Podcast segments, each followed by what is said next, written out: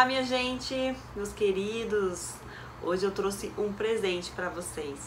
Nós estamos aqui hoje com um querido amigo meu e que foi assim uma luz na minha vida. É, nós estamos com Anquises. Ele trabalha com constelação sistêmica.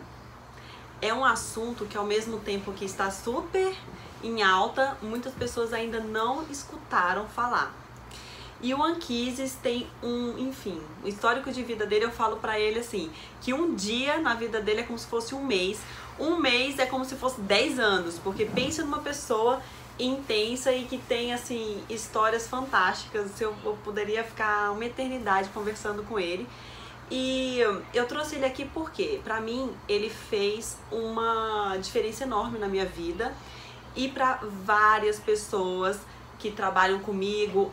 Já passou na mão desse querido aqui vários clientes meus, vários coaches, porque realmente ele faz a diferença. Então eu trouxe ele aqui hoje para conversarmos um pouquinho e de preferência fazer a diferença na vida de vocês também.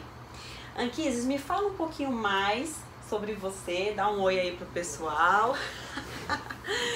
ai, ai. Bom, eu sempre fico tímido quando eu tenho que gravar uma entrevista, eu tenho que gravar um vídeo, mas daqui a pouco eu melhoro. Tá? É, não tem problema.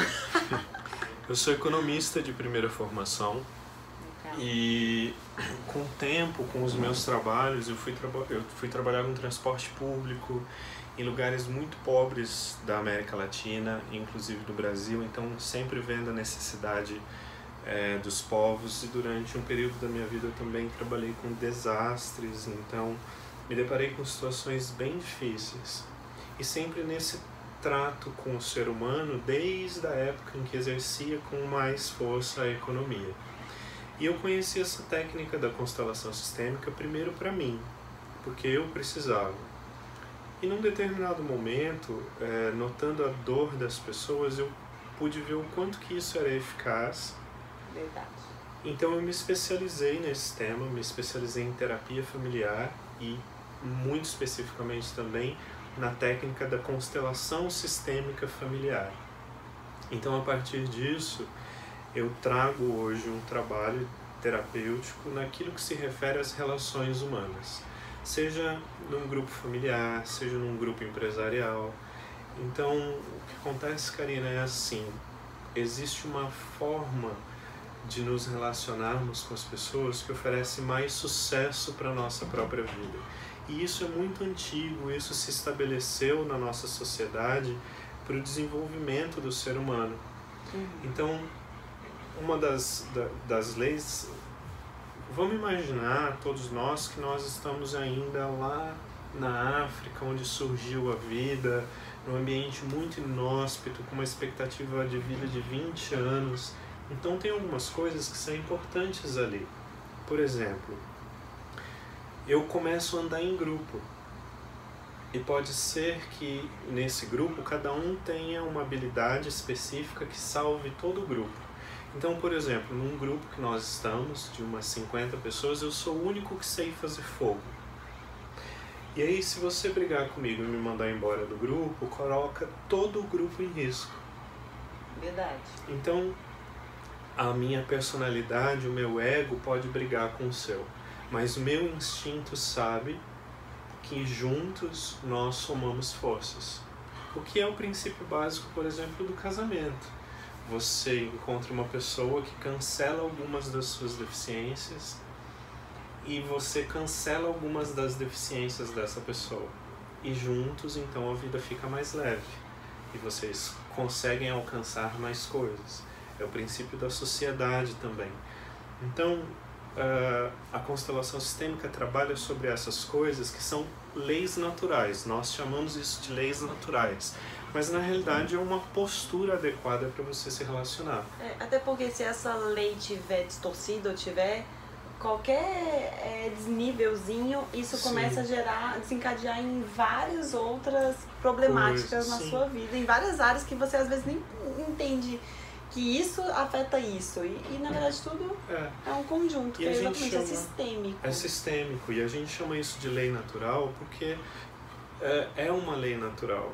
Não importa se eu conheço essa lei, se eu estou de acordo com ela, ela vai influenciar a minha vida em algum nível, como a lei da gravidade. Se eu tropeçar, eu não vou flutuar, eu vou cair com a minha cara no chão. Saiba eu dessa lei ou não saiba, esteja de acordo ou não esteja de acordo, é uma lei natural. Como as leis da física são leis naturais. Uhum. Essa também é uma lei natural. Então, essa é a primeira, que é o pertencimento, o direito de todos fazerem parte.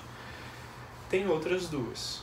Né? Então, você já percebeu, Karina, que nós trazemos, nascemos com o instinto de justiça? Sim. Nós estamos sempre buscando justiça, querendo encontrar justiça nas coisas, nas relações.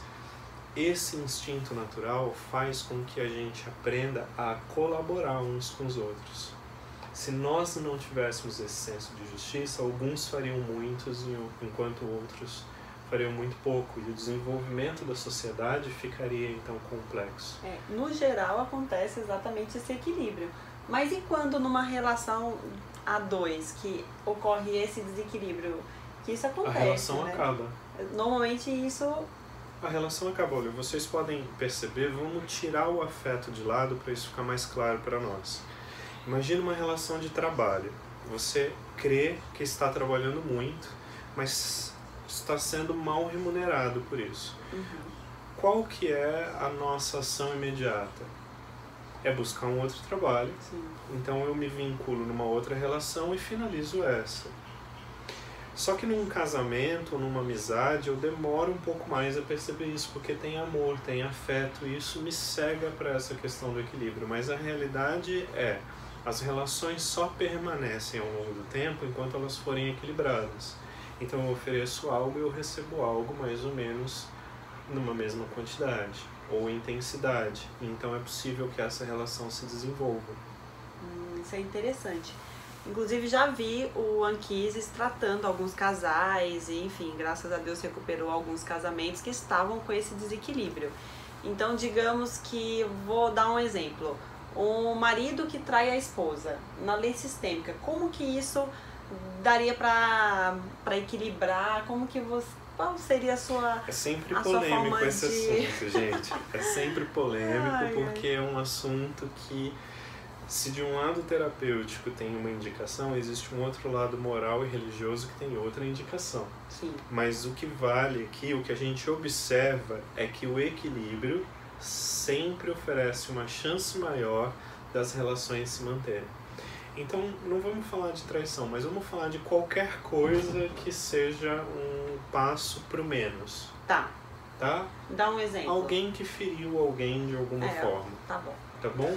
Por exemplo, um, você precisa muito da minha ajuda porque você está com esse problema e eu me torno ausente num momento em que eu fiz uma promessa de estar do seu lado, de te apoiar. A pessoa se fere de alguma forma.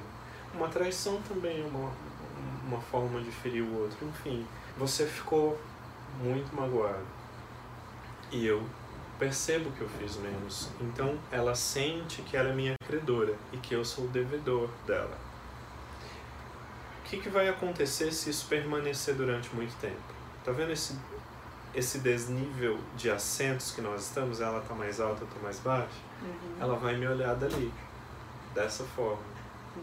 E isso não prossegue ao longo do tempo. Em médio prazo, isso aqui tende a terminar. Então, ou eu assumo a minha responsabilidade, procuro melhorar e me estabelecer, ou você precisa se vingar de alguma forma. E aí é eu também deixando. E a polêmica tá na vingança, é, né? Eu Na vingança, às vezes, é muito positiva. já né? falei para alguns casais assim, se vinga dele. Não, mas eu não vou fazer a mesma coisa. Eu falei, eu não falei para fazer a mesma coisa. Eu falei para você se vingar dele, né? É, e tem várias formas, né? Tem várias formas. Uma cliente minha pegou o cartão de crédito do marido e comprou tudo de. É, Até o isso é uma limite boa, essa é uma boa, né? Gastar todo o dinheiro do marido. Mas é quase como se eu dissesse assim: olha só, eu te amo tanto que eu abro mão da minha inocência e me sujo um pouquinho nessa lama.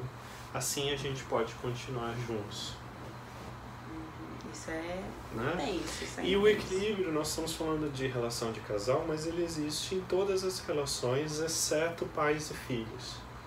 Isso é importante de dizer também. Não existe equilíbrio entre pais e filhos. porque receber a vida é uma coisa muito grande. Não tem como eu pegar uma quantidade de dinheiro, de favores e falar: toma aqui, mãe, tá tudo certo agora. Então sempre vai haver desequilíbrio. Tem pessoas que passam a vida buscando a aprovação dos pais, tentando buscar esse equilíbrio e não se sentir mais devedores deles. E isso nunca vai ser possível. Nós nos sentimos um pouco menos devedores quando a gente faz uma coisa boa da nossa história. A gente tem sucesso em algum nível, consegue ser feliz. Então é como se eu dissesse para os meus pais assim: olha, eu pego esse presente que vocês me deram e faço uma coisa boa com ela. Presente no caso é a vida. O presente no caso é a vida, mas dá pra gente fazer uma analogia em relação a isso, que é a seguinte. Uh, vocês já devem ter presenteado alguém com alguma coisa. O que foi mais satisfatório para vocês? Ouvir o obrigado ou ver essa pessoa utilizando aquilo que foi o objeto, o presente, de uma forma feliz, de uma forma saudável. Você tem dois Segundo. filhos. Né? A gente não quer criar filho mal educado, que não diga obrigado, mas é gostoso ver que aquela criança está usando aquele é brinquedo, está usando aquela roupa, não é? É maravilhoso. É a mesma coisa o coração do pai e da mãe. O que ele mais se alegra é ver que nós estamos fazendo algo de bom da nossa vida. Então a gente sente que a gente nivelou um pouquinho, mas não completamente. E essa questão de, da, dos, da, dos filhos que ou tratam os pais, por exemplo, é, uma mãe que foi abandonada pelo marido e cuidou dos filhos. Aí normalmente as crianças nascem escutando falar mal do, do pai, ou ah, meu pai era um bosta, ou coisa assim, né? Usam essa palavra, era um zero ninguém. E como que essa criança, essa criança vira adulto e o que que isso, o que que isso muda na vida dela? Aí nós voltamos para a primeira lei, nós voltamos para a lei do pertencimento. Vejam bem, essa criança, 50% dela é esse pai que está sendo denegrido. Então, o marido fez mal para a mulher, o pai é outra pessoa. É o mesmo homem, mas é outra pessoa. Né? Uhum. Então, quando essa mulher fala mal do marido, na realidade ela não só rejeita o marido, mas ela rejeita uma parte daquela criança que muitas vezes a personalidade dessa criança ela concorda com a mãe, ela abraça as causas da mãe, mas como ele está negando dentro dele o material que o compõe, ele também se empobrece em autoestima, ele se empobrece nas capacidades dele, porque aquele pai foi embora, mas eu herdei material daquele pai. Tem uma porção de coisa naquele pai, sabe, que, que, que é importante aqui para o meu dia a dia. Então, digamos que uma grande parte, por exemplo, das pessoas que hoje me procuram, e eu já visualizei isso nos meus atendimentos, é uh, a questão da autoestima, da, ba da baixa autoestima, da baixa confiança, tem a ver com uma questão, de repente, de um pai ou de uma mãe. Que, ou dos dois. Ou dos dois que não estão totalmente presentes na vida dela. Exato. Eu vou dar um exemplo meu. É, eu tenho um pai muito sarrista. Meu pai é daquele que às vezes coloca a gente numa situação meio constrangedora. Quando, por exemplo, ele começa a fazer piada em velório Entende? Sim, tipo. e a gente precisa chamar a atenção e falar, pai, pai o pessoal tá chorando ambiente, aqui, é. né? Então, essa é uma crítica que eu tinha no meu coração em relação ao meu pai. Meu pai faz muita piada e às vezes ele faz piada num momento impróprio. E eu nunca verbalizei isso para ele. Mas ficava Mas assim. era o suficiente dentro de mim, assim, um desejo de que ele fosse diferente. Quando eu consegui olhar e falar assim, esse é meu pai, entendeu? E que é, bom que meu que pai é esse cara assim. leve, que meu pai não vai mudar. Eu comecei a ganhar muito dinheiro. E eu não entendia, porque eu ia fazer os meus grupos de constelação e eu percebia assim, agora tem muito mais pessoas do que antes. Eu tenho mais clientes do que antes. E depois eu percebi que no consultório também eu tinha mais clientes do que antes. E comecei a prestar atenção o que, que mudou eu incorporei em mim as piadas do meu pai.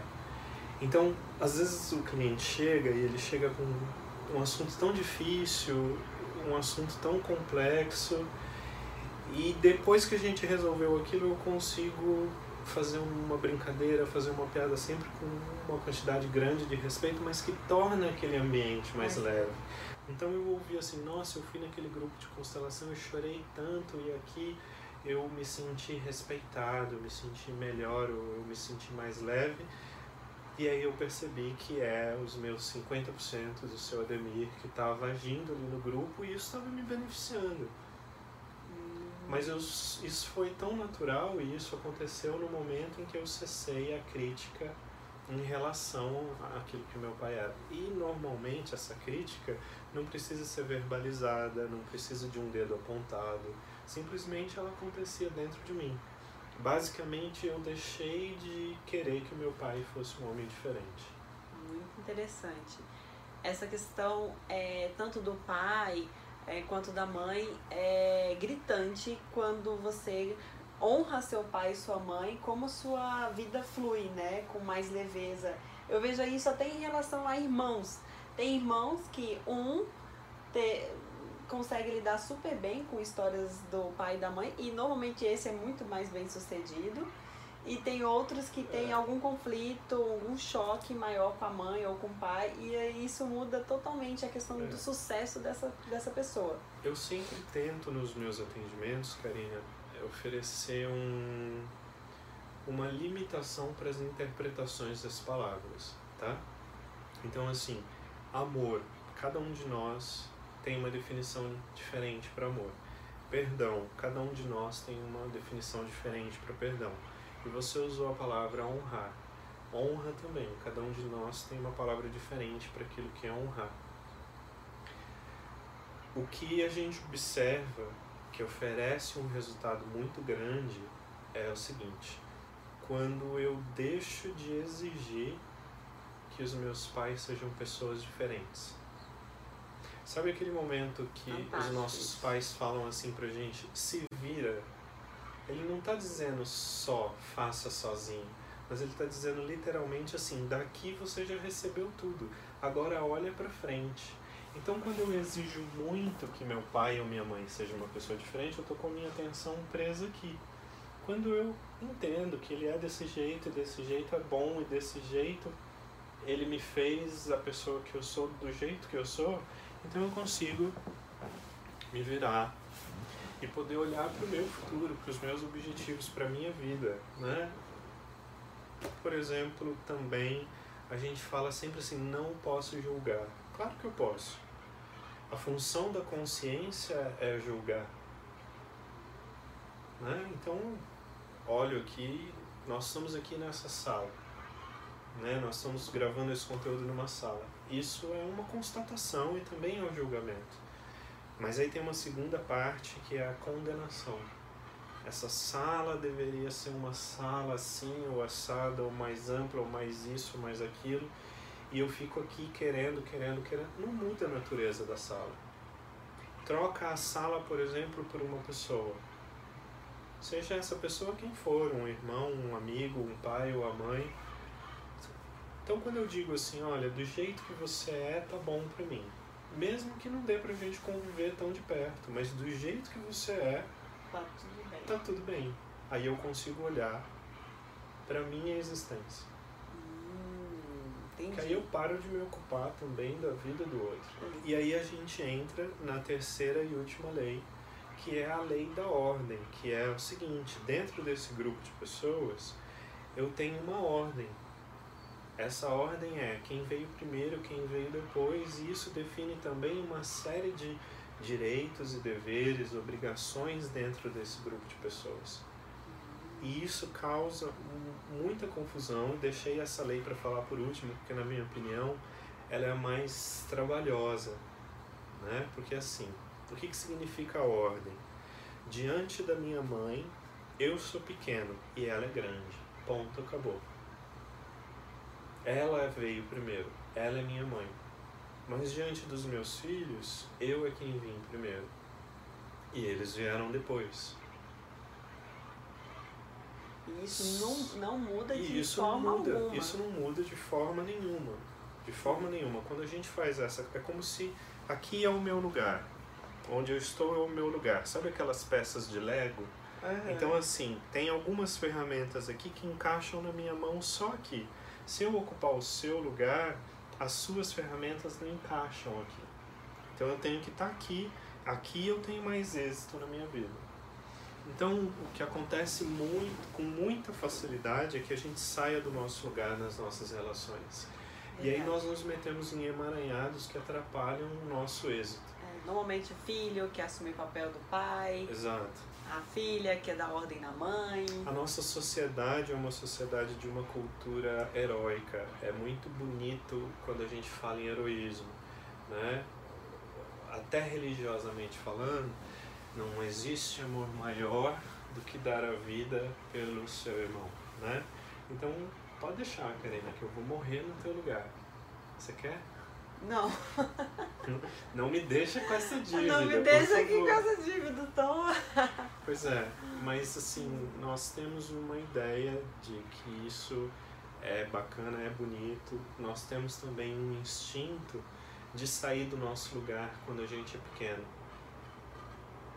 É um instinto natural, porque para uma consciência coletiva, quem veio primeiro é mais importante do que quem veio depois. E a gente chama isso de amor mágico ou amor cego. Então nós vemos essa dinâmica acontecendo constantemente. O que acontece, por exemplo, quando os pais estão num mau momento no casamento, aí a criança começa a adoecer ou dá problema na escola, ela está tentando chamar a atenção dos pais, tirar de um sofrimento maior para um sofrimento secundário, onde é mais fácil de se administrar ali. É, isso Né? é verdade. E o mecanismo que a natureza usa é o seguinte: eu me sinto muito importante quando eu estou fora do meu lugar. Quando eu estou me metendo na vida do outro, quando eu estou tentando resolver o casamento dos meus pais, ou a finança deles, ou o que quer que seja, eu sou tomado por um senso de importância pessoal muito grande. Então isso é um gatilho para que eu saia. Só que imediatamente eu também sofro um fracasso para que eu retorne ao meu lugar. Então, não é incomum ver pessoas que de repente passam, por exemplo, por uma falência financeira e precisam falar: pode pagar essa fatura para mim, pai? É verdade. E aí, quando eu venho com esse pedido, eu venho de um papel de pequeno. Então, a natureza ela me faz retornar para o meu lugar. E essas são confusões que a gente faz muito. Por exemplo, eu posso trabalhar com alguém e, ne- e ali nós somos colegas de trabalho. Muitas vezes eu sou chefe, né? Tem uma relação, mas da porta para fora da empresa nós somos amigos. São papéis diferentes, são relações diferentes. É, isso Ou- acontece muito das pessoas levarem os papéis, por exemplo, um executivo exerce um papel aqui, chega em casa exercendo outro papel. Isso muda Exato, totalmente a exato, ordem também exato. das coisas. É. E assim, às vezes eu trago familiares para a empresa Ah, que eu criei. Então assim, meu pai chegou primeiro que eu na família. Mas se eu abrir uma empresa e contratar meu pai, na empresa quem chegou primeiro fui eu. Então, durante o dia, se eu tiver que dar algumas ordens para o meu pai, qual a chance dele entender isso como funcionário e qual a chance dele entender isso como meu pai? Uhum. São hierarquias diferentes. Normalmente pode, é muito difícil dar certo. E né? você, você sabe, você está no mundo empresarial, você sabe que as consultorias eh, de empresas familiares ganham muito dinheiro em cima dessa dinâmica. Exatamente, cada um assumindo seus papéis no, no ambiente correto. É, só que nós temos essa dificuldade. É muito comum a gente ver pais querendo ser amigo dos filhos, né? Ou colocando os filhos num lugar de companheiro ou companheira, né? Tem um processo que eu estou observando agora de uma criança muito novinha, mas está na vida do pai, preenchendo inclusive um espaço que seria de, de outra pessoa, não especificamente de uma criança e de um filho. Ah. Né? Então a gente começa a ter algumas dificuldades aí com, ao longo do tempo nessas relações. Muito Então a constelação sistêmica, né? resumindo, resumindo. a constelação sistêmica trata de nos realinharmos Né? A gente pega uma Colocar questão. nós no É. papel. A gente pega uma questão, qual é a questão que está me ferindo, e eu olho para essa questão dentro dessas leis sistêmicas e procuro adaptar o meu comportamento a essas leis sistêmicas, então eu- as coisas começam a fluir de uma maneira melhor. Muito legal. Gente, esse ser é um ser incrível. Quem quiser segui-lo, procure ele no Instagram. O Instagram dele, você pode repetir para nós? C.anquises. c.anquises, vou colocar aqui embaixo para vocês seguirem. Quem gostou, nós vamos estar aqui com vários parceiros, várias pessoas incríveis. Quem gostou, dê um like aqui embaixo, se inscreva no meu canal que nós vamos estar aqui sempre conectados, tá bom? Beijo e até breve.